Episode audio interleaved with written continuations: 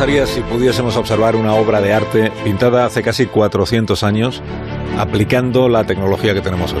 ¿Qué detalles podríamos llegar a ver y que son imposibles de captar a primera vista? Hoy en Historia de con Javier Cancho, historia de la ronda nocturna.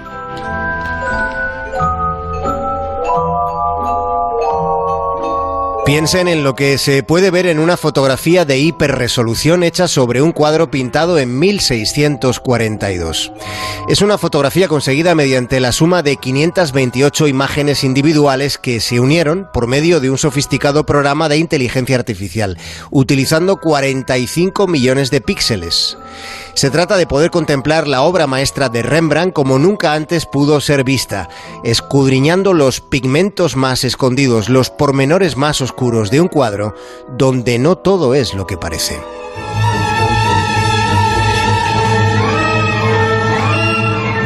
La ronda nocturna, que es como el cuadro se conoce, en realidad no era una ronda nocturna, era diurna, pero el lienzo presentaba un aspecto tan deteriorado en el siglo XIX que se pensó que la escena transcurría de noche, y por eso se le puso ese nombre, al desconocerse cuál era el que había elegido el artista.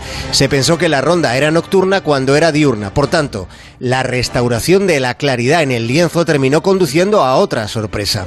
El título no podía ser el original, lo que se confirmó tiempo después cuando se descubrió un boceto del pintor neerlandés.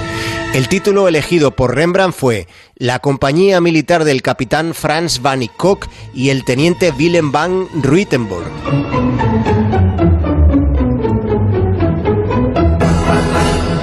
Rembrandt pintó una cuadrilla de arcabuceros. Lo hizo con los cánones del barroco y en el siglo de oro de la escuela flamenca. Pero ¿qué pasa si ahora, casi 400 años después, vemos ese cuadro como nos propone el Rijksmuseum de Ámsterdam?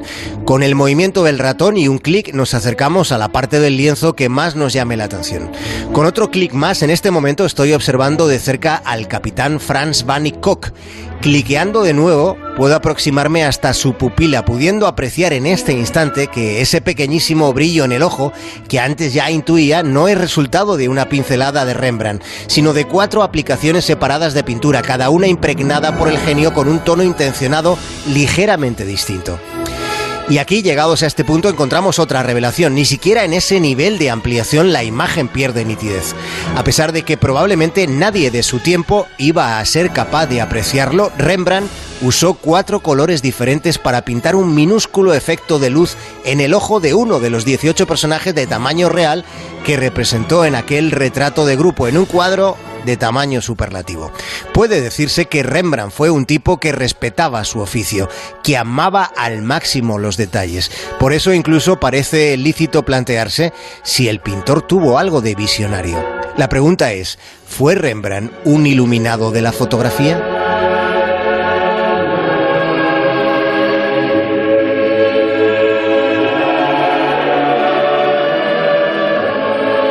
Entra dentro de lo posible que Rembrandt imaginara que los primeros experimentos con técnicas de cámara oscura que en su siglo hizo el matemático y astrónomo Johannes Kepler eventualmente podrían llegar a culminar con el transcurrir de los años en una tecnología fotográfica capaz de registrar al detalle la representación visual, por ejemplo, de su gigantesco lienzo más allá de lo que puede permitirse la vista. Pensemos en que allá por el siglo XVII también se imaginaban cómo iba a ser el futuro, y es posible que Rembrandt imaginara algo parecido a la fotografía de gran resolución. Su lienzo de grandísimo formato, después de estar colgado en unas cuantas paredes, fue trasladado al ayuntamiento de Ámsterdam, donde tuvieron la osadía de cortar un poco cada uno de los cuatro lados del lienzo para que el cuadro cupiera por la puerta. Ya ven, Rembrandt fue un virtuoso de los detalles, imaginando el nivel de detalle al que se podría llegar siglos después. Pero allí en Holanda también existen los chapuzas, chapuzas capaces de cortar el lienzo de una obra de arte para que quepa por la puerta. Más de uno en Onda Cero.